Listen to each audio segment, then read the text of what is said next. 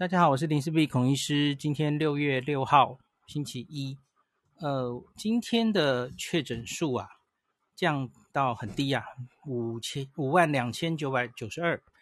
那个大家当然非常熟悉，星期一当然就是假日效应啊。哦，那可是同样是假日效应，我们其实可以看一下哦，那个往前每一个星期一呀，啊，上礼拜一是六万零四十二例。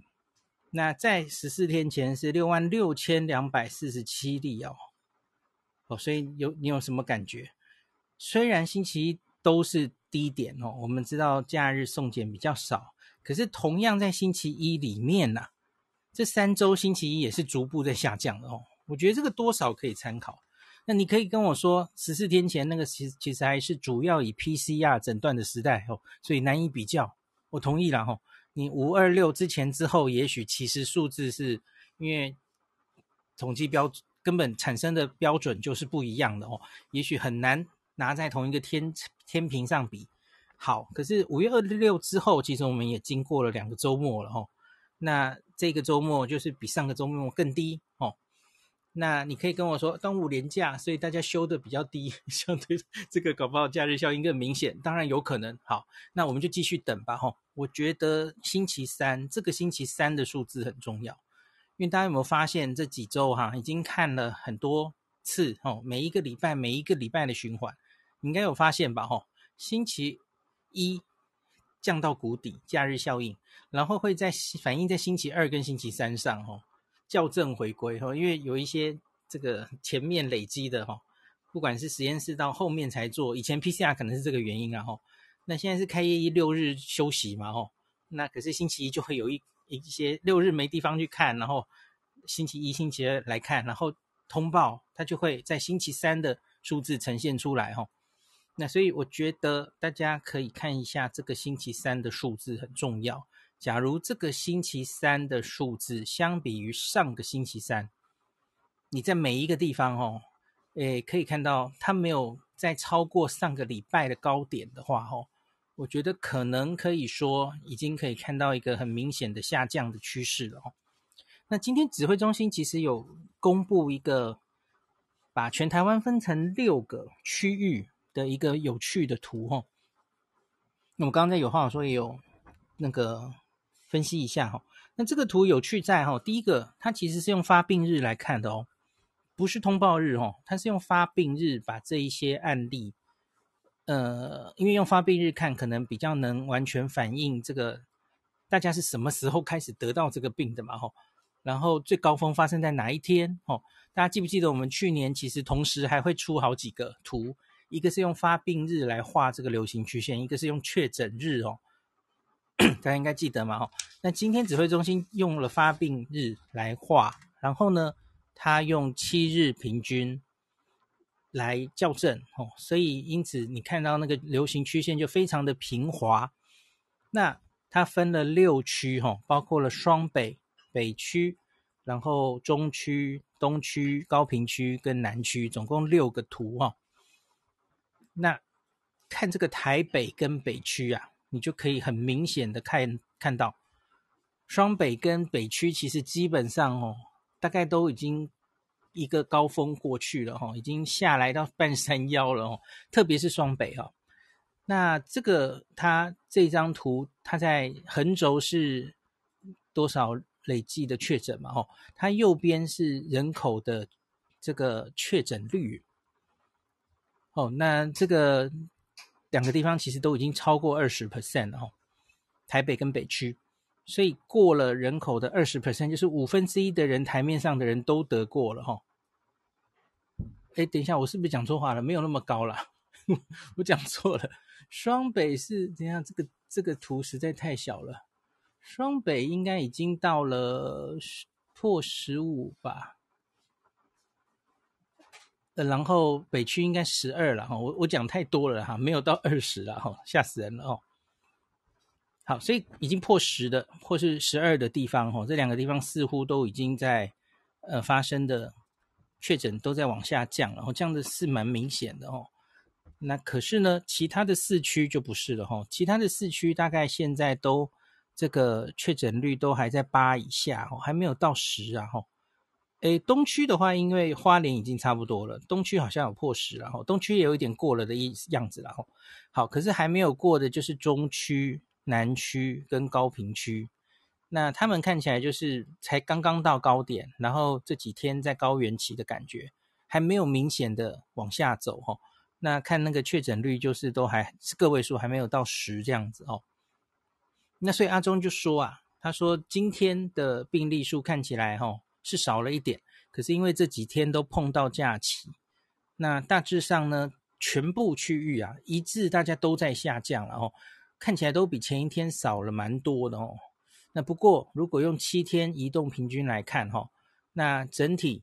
人口涵盖率达到十 percent 之后，是有比较往下的感觉哈，在三个区域嘛，刚刚说的东区、还有北区跟台双北这样子哈。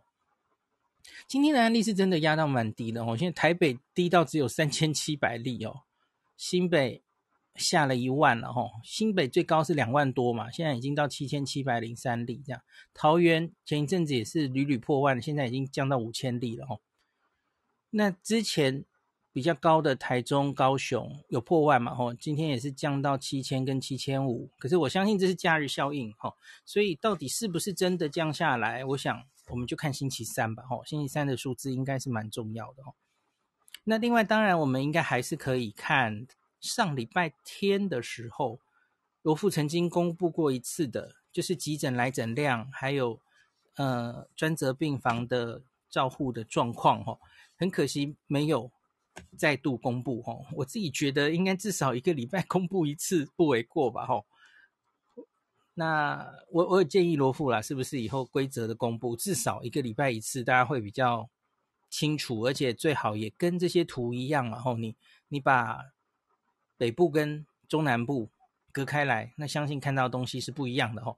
我们期待一下罗富会不会帮我们公布哈，就看那个我觉得比较准哈。好。那另外就是，假如看这个，哦对，好，不是我我已经疫情分析大概就讲这样子。那致死率啊，致死率还是在慢慢的上升吼。我们现在已经到了，哎，我我我我算好了，算到哪里吼？反正现在是破了万分之九了，就是那个。万分之十的保卫战只剩一步之遥哦，哦，可是我我自己其实是没有觉得，因为万分之九是阿中定的啊，我我其实觉得万分之九我们也许做不到了，可是也不需要太难过哦，因为这跟疫苗覆盖率有关嘛哦。好，我看到了是万分之九点四啊，今天累积是已经两千两百三十七人死亡哦，这一波而已了哈，没有算之前的 Alpha。那分母现在今年以来确诊已经来到了两百三十七万哦，你看两百三十七万，然后现在死亡人数二二三七，等到你这两个数字差不多的时候，就是就是千分之一嘛哦，现在已经只剩下一点点了哦，现在已经万分之九点四了哦。那今天还是有一百五十一例死亡哦，其实死亡还是在高点哦，可是这其实也早就跟大家讲哈，也不用太。意外哈，因为死亡本来就是反映现在开始七到十四天之前的案例数哦。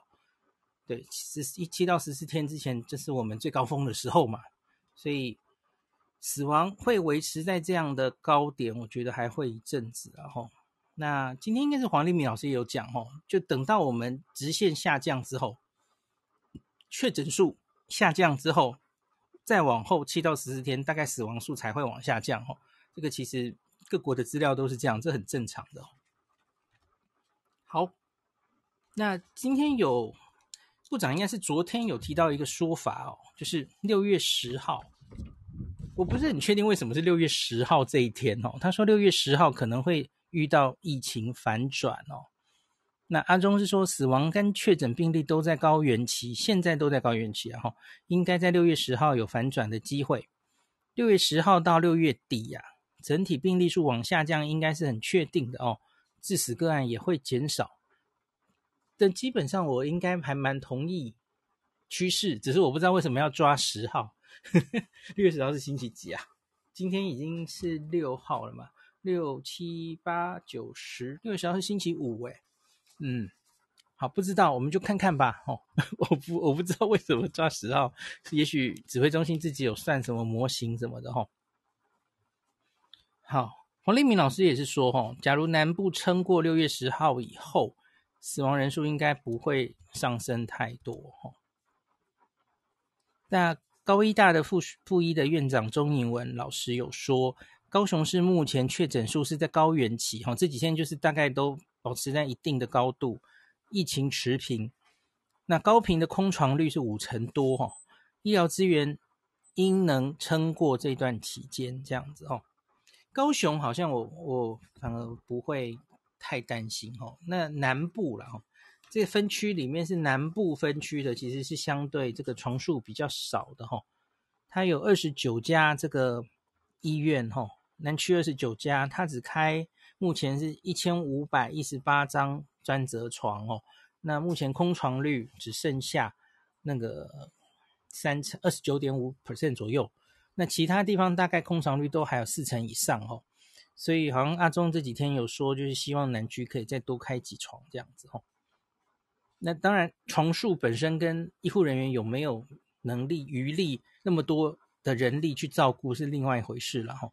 那另外这个是全部的床数嘛哈，我不知道儿科的状况在某一些地方会不会比较比较紧迫一点哦。好。大概这样子，然后最后 有另外一个题目，我原来不是很想回答的哦。那可是还是讲一下好了，就是确诊者要在二十四小时之内火化这件事哦。毕竟上礼拜你们应该有听我讲到这件事，对不对？我说小朋友那个呃不幸往生哦，然后。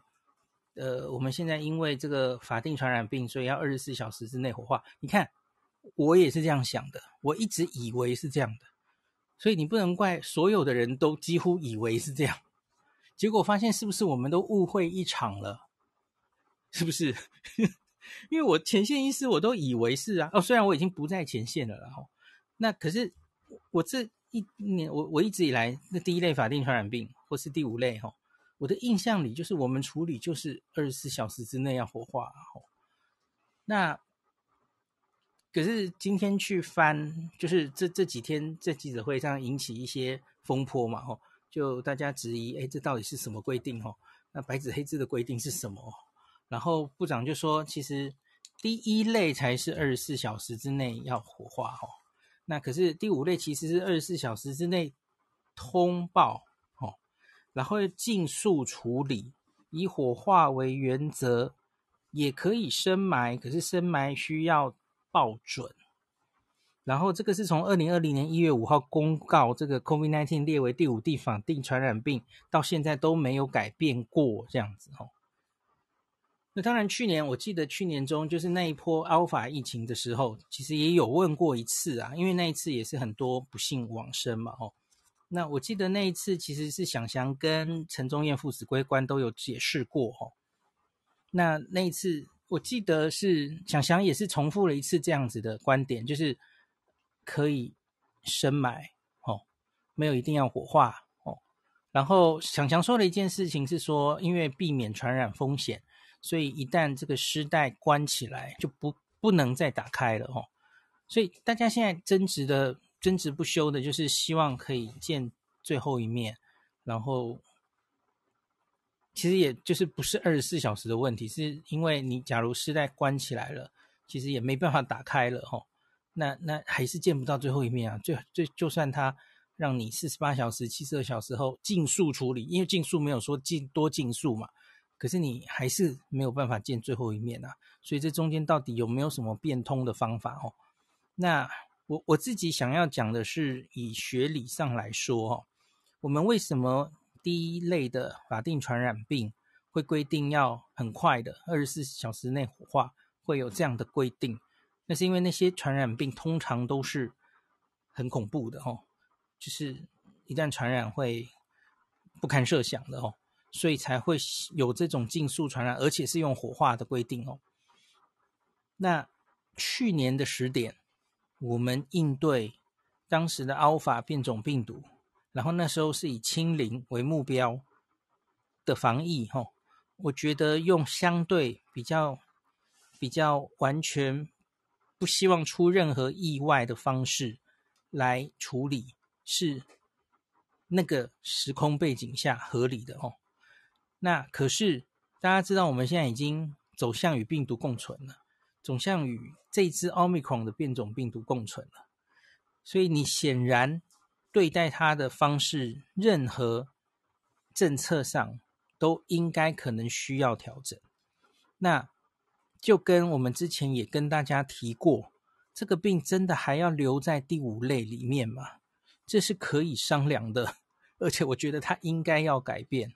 特别是，它可能啊，一个可以变的就是，你你可以把它留在第五类，我们不反对。可是你至少把它的新冠重症摆在第五类就好了吼。那轻症可能不需要吼，或是轻症你在第四类或怎么样，我不知道，这就是法规单位再想想看怎么样比较好吼。就是你假如要每一例都跟之前一样哦，每一例。二十四小时之内通报，然后都在那边疫调，吼，就是整死大家嘛，吼，很很明显，现在继续这样做，其实已经是呃不切实际了。那所以，我们到底现在以科学的观点，会这么担心已经逝去、不幸逝去的病人，哦，传给我们大家吗？在执行这这这种仪式的时候，哦，入殓之前，哦。那在希希望瞻仰他遗容最后一面，传给大家的几率高不高？应该是不高哦，因为大家知道这个是主要的传染途径是接触传染跟飞沫传染。那已经去世的朋那个病患哦，他他当然就比较没办法主动再把他身体里面病毒用飞沫的形式传出来嘛。几率甚低呀、那另外你，你说，假如他身体上有没有可能还残存着病毒？当然可能。可是这个其实很好解决嘛，哦。第第一个就是你当然可以事先帮他清洗或怎么样。然后另外就是真的瞻仰的时候，其实保持安全距离什么，这其实都很容易可以做到嘛，哦。所以是不是一定要坚持我们原本处理这些非常我们那个什么 SARS？然后这个伊波拉病毒的这种处理方式，哦，我觉得其实当然可以滚动式检讨，哦。那所以，嗯，就是比较可惜的是，就是这一波疫情其实已经有两千人不幸往生了，哦。那前面都已经大家就是这样处理了，哦。然后现在官方回头来说，哎，没有，你们误会了，我没有说一定要这样处理。难难难保难免，大家好像会有一点错愕哦，啊啊！结果结果不是你说要这样处理的哦，可是我们都一直这样处理耶，让让很多人都没有办法好好的见到家人最后一面哦。我觉得这里是蛮惋惜的哦，我觉得应该要有比较好处理的方式。我有看到好像有人引一些报道说，比方说日本会用一些透明丝带哦，就是。虽然是丝带还是包包裹的好好的哦，可是你其实就可以看到亲人哦。我觉得这种比较弹性的做法，其实我们真的可以仔细的想想看，是不是可以这样子，让大家的遗憾比较少一点哦。好，那今天就讲到这里。好好，那个陈廷玉说，希望我能聊一下台大医院六月五号研讨有一例脑炎个案有做 MRI，我有注意到那一例哈。那那一例呀、啊。它其实影像学上有一个诊断，呃，它的缩写是什么？哦，然后它它其实就是看到 NI 的皮质啊有很多信号改变哦。我我不是跟大家讲过，日本其实这种感染后的脑症哦，其实是一个垃圾桶，它其实里面有好几种发发现哦。那我们说过这个 ANEC 哦，急性坏死性脑炎哦，是其中一种哦。可是这几年有一个新的影像学的诊断，就是就是台大诊断的这个 NIA 的诊断哈，在日本的二零零六年定的这个急性脑症的指引里面还没这个病哦，这个病是这几年才新出来的哦。那可是你假如去 Google 这个词，其实你可以看到蛮多的哦。最近有蛮多研究这个病的哈。总之，它也是归在急性脑症里面的一个分类哈，这是蛮有趣的哈。可它表现不是 ANEC 哦，ANEC 应该就是呃，就是有点中坏死，然后它在呃脑干部分有对称的。有对称的一些信信号改变，哈，好，这个诊诊断缩写 NI 的诊断，哈，叫做 ALERD，哈，Acute Leukoencephalopathy with Restricted Diffusion。总之就是在它的白质部分有广泛的病变，哈，这这其实是一个影像学诊断，哦，然后反正它也会有它的预后，哈，所以。我们现在看到的台湾孩子，哈，我相信他其实应该是不是单一的表现，哈。这个新冠之后引起的这种可能是 cytokine storm 造成的免疫的脑症，可能也有各种形式的变化，哈。那我们目前我看到只有这个 NRI 了，哈，我还希望可以看到更多 NRI，才才能有更清楚的对整个台湾这一次的。这些疾病的认识，哈，好，那我们继续往后看。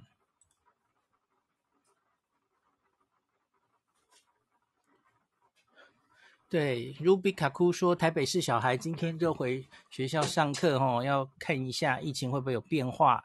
没错，那假日玩也是要看一个潜伏期嘛，哈，所以这一周或说这两周可能是重要的。观察的时间，哈。Mason 上说：“想请问孔医师，新冠的儿童脑炎跟 MIS-C 有没有可能是类似的致病机制？只是一早一晚，有可能。昨天的演讲其实也有老师提到类似这样的观念，哦，有可能啊，甚至拉长一点，Long COVID，搞不好其实只是同样的致病机转。”然后严重度，然后表现在不同的时期，其实这都有可能哦。因为疾病的分类其实是我们人类去分的哦。可是新冠会造成我们身体后续产生的种种并发症或是后遗症，其实也许它的机制都是类似的，其实只是不同疾病光谱上的最严重到最轻微，当然有可能哦。那只是这个当然还需要研究哦。黄聪林今天下午也有。跟我在提这个问题哈，他就说，所以呢，我们现在都在说，诶，台湾的儿童脑炎哈，呃，比例高哈，可是假如我们都把它想成跟 MIS-C 一样的机制，类似的机制哈，那跟国外的盛行率比起来，其实这样整个看起来的话了哈，产生这种并发症的几率，也许我们就没有太高了哦，这是。黄聪宁下午讲完之后跟我讲的一个感想哦，可是当然这只是一个假说哦。如果你也有类似的想法，这个可能我们后续还要看学界的研究会不会有类似的更多的基础的发现哦。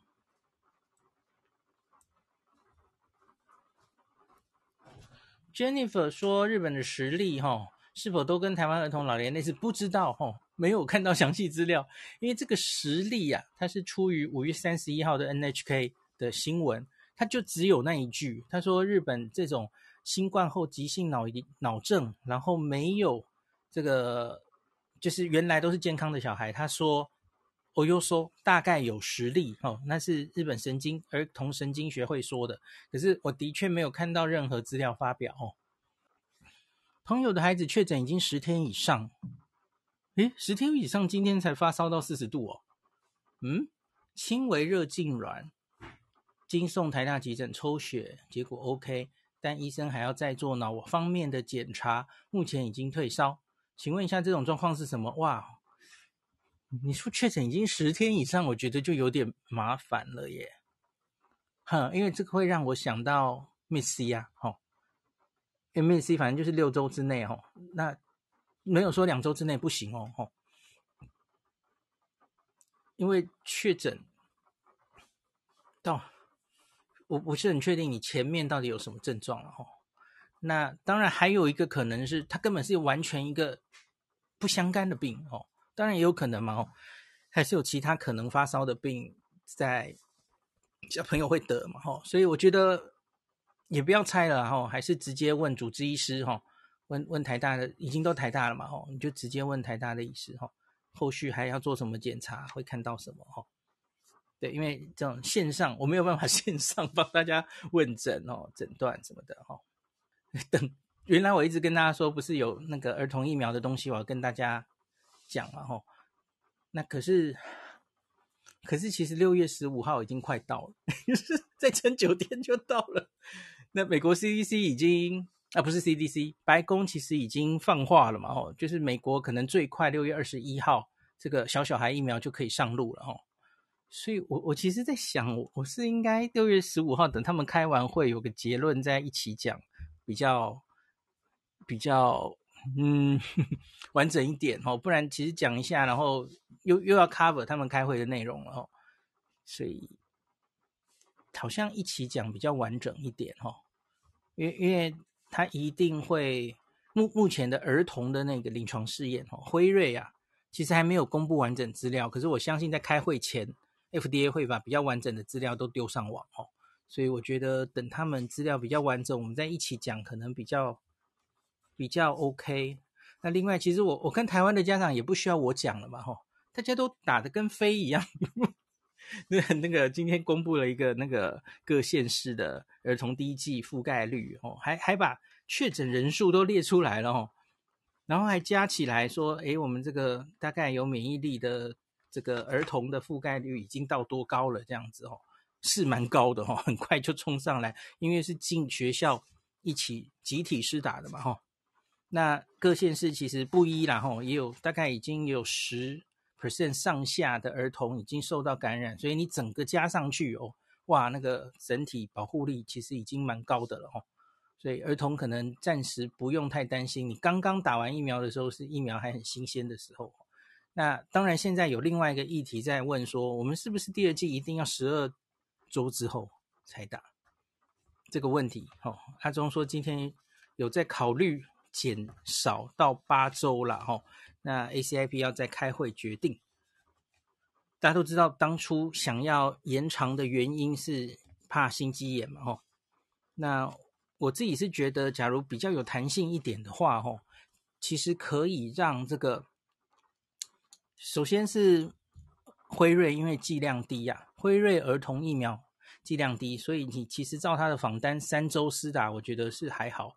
可是学理上其实不用那么近了哈，我们后续发现其实还是离远一点，对长期产生的这个免疫力抗体是比较好哈，所以我觉得也许八周就差不多了哈，没有一定要拖到太久哦，这个我赞成。那另外是八周，假如大家不敢打第二剂莫德纳，怕第二剂莫德纳心肌炎几率高哈，要不要开放大家混打莫德纳？呃，对不起，是混打辉瑞。好，可是这里就很不幸的就遇到了一个问题了吼，我们儿童疫苗买的够吗？可能不够，对吧？可能不够，再加上吼，也许美国六月十五号他就会过了小小孩的疫苗，诶，那小小孩的疫苗吼，那个儿童疫苗是打十微克嘛吼，那那个小小孩是三微克，就是再减三分，减到三分之一了吼。所以一剂的儿童疫苗可以应该是打三人份哦，类似这样。那可是那到底够不够哦？莫德纳是一定够了哦。莫德纳这个现在的儿童还有小小孩，小小孩是再少一半嘛哦，变成四分之一，二十五微克哦，那些应该都够哦。那可是你假如要让大家混打辉瑞哦，有人就是很想打辉瑞吧？那可能会有买不够的问题呢。哦，那我我觉得 ACIP 要伤脑筋了哦。那好吧，那就看接下来的发展吧。哈、哦，有人问，请问美国通过的话，台湾什么时候可以打到呢？我自己是觉得会很快。哦，因为辉瑞其实那个小小孩资料已经送进来了。嗯、双父说的。哦，那我相信辉瑞，哎，我刚说辉瑞吗？我要说的是莫德纳了。哦，莫德纳的。六个月到六岁，那资料已经送进我们台湾的 FDA 了哈。那辉瑞应该只是他都送美国了嘛哈，他要送台湾是很简单的事然后。那所以那这个疫苗其实台湾都有啦，吼，因为没有在其他的剂型的啦，吼。辉瑞就是用辉瑞的儿童疫苗嘛，然后莫德纳就是一直以来就是剂量不一样而已，都是一样的莫德纳疫苗啊，吼。所以我们莫德纳疫苗现在满手都是，吼，所以可以马上开始打了，哈。假如它一下就过了的话，哈，那我相信台湾要过是很快的，哈。你看美国假如 EUA 都过了的话，哈。台湾也是要 FDA、ACIP 通过才能打，可是这个一定可以开得很快的，你相信我，这没有什么要要审很久的问题啦。你看之前好几次其实都是这样啦，一下就审过了哈。我们主要其实就是看，诶，国外 FDA 都过了，呃，那你还有什么怨言吗？就 你还有什么？就就就那样啊，嗯，没没有什么特别要审很久的啦。是希望说，网络上最新的风向文是 Omicron 康复者没有三个月无敌星星会一直得一直得，那个发文应该是错的。我原来今天真的很不想讲这一题，唉，很老实的说，这一题为什么会开始讨论，可能是昨天江医师我们的房间念了那篇文章吧，吼，引发了一些报道跟话题。所以才会引起大家在讨论这件事吼。可是我昨天第一时间已经跟大家讲了，江医师念的那篇文章其实不能跟跟我们现在讨论的无敌星星不一样诶。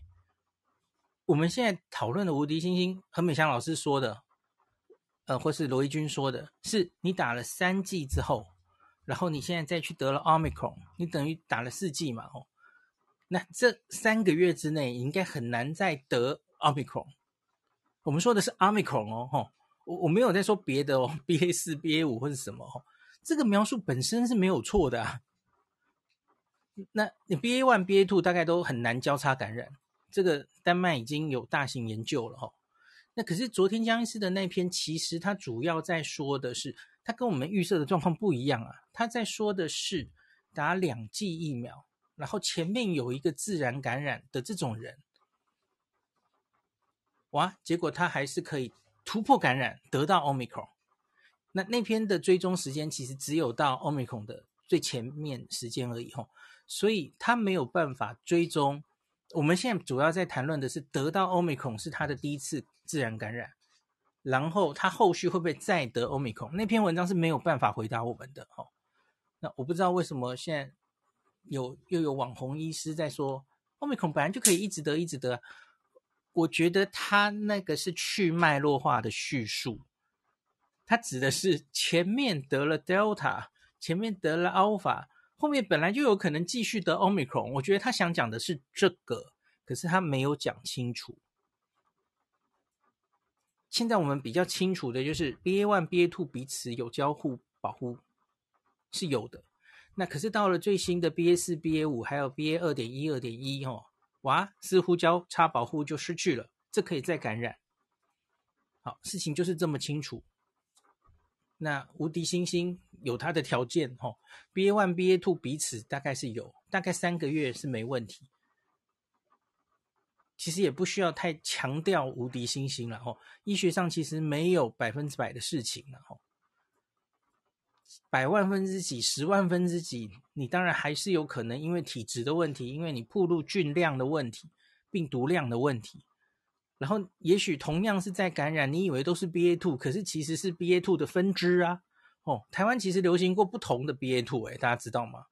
呃，也有 BA.1 曾经存在过，哈、哦，也许议员或是某个人他之前得的是 BA.1 也不一定啊，哦，那稍微不一样的分支，它就再感染了，这其实都可能嘛，哦。那另外是他到底是不是真的在感染？这其实每一个人也要有兴趣的话了。吼，现通通常现在是没什么兴趣了。有兴趣的话，你就可以仔细的去研究他每一次感染时候的症状，还有他的 CT 值是多少。我们以前在那边一例一例在那边古典古典的意调的时候，我们有时间做这件事啦。可是现在谁理你啊？这 已经都两百万例了，我干嘛那么字斟句酌研究那每一个案例啊？吼，对，有人说重点是在感染后几乎都是轻症，然后因为你已经前面有一定的免疫记忆了哈，所以你就算再得了，你自己是轻症，而且你传给别人的几率应该也是低的哈。我相信学理上是这样的，没有错哈。所以不用再在乎什么 会再感染、三度感染什么的哦。这个病毒不会离开我们的，它会一直突变，它可以再感染你的，会，一定会的，就跟你一辈子会得好几次流感是一样的。那可是我们可以越来越不在乎它，随着我们的免疫记忆力越建立越完整之后，也许我们需要，我不知道哦，要看接下来的研究，需不需要再打一个次世代疫苗？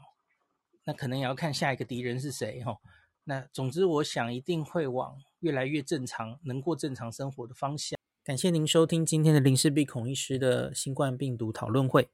如果你觉得这个节目对你有帮助，喜欢的话，欢迎你推荐给你身边的朋友，或是在 Apple Podcast 上面留下评价，后也可以留言哦。五星好像每天都可以留哦。希望大家当我的种子教师，推广正确的新冠卫教，以科学防疫，不要只以恐惧防疫。行有余力的话，欢迎您赞助林氏璧孔医师喝杯咖啡，让我可以在这个纷乱的时代继续分享知识，努力做正确的新冠相关卫教。如果你想看到更多孔医师分享的新冠疫情相关资讯，或是林氏必发的日本旅游资讯，欢迎你加入脸书上的日本自助旅游中毒者粉丝专业。那或是我也有 LINE 的官方账号，或是 Telegram。那这一些连接都在 Podcast 前面的我的电子名片里面，可以在一个页面就看到我所有的发声管道，都欢迎您加入。那我们就下一集再见喽。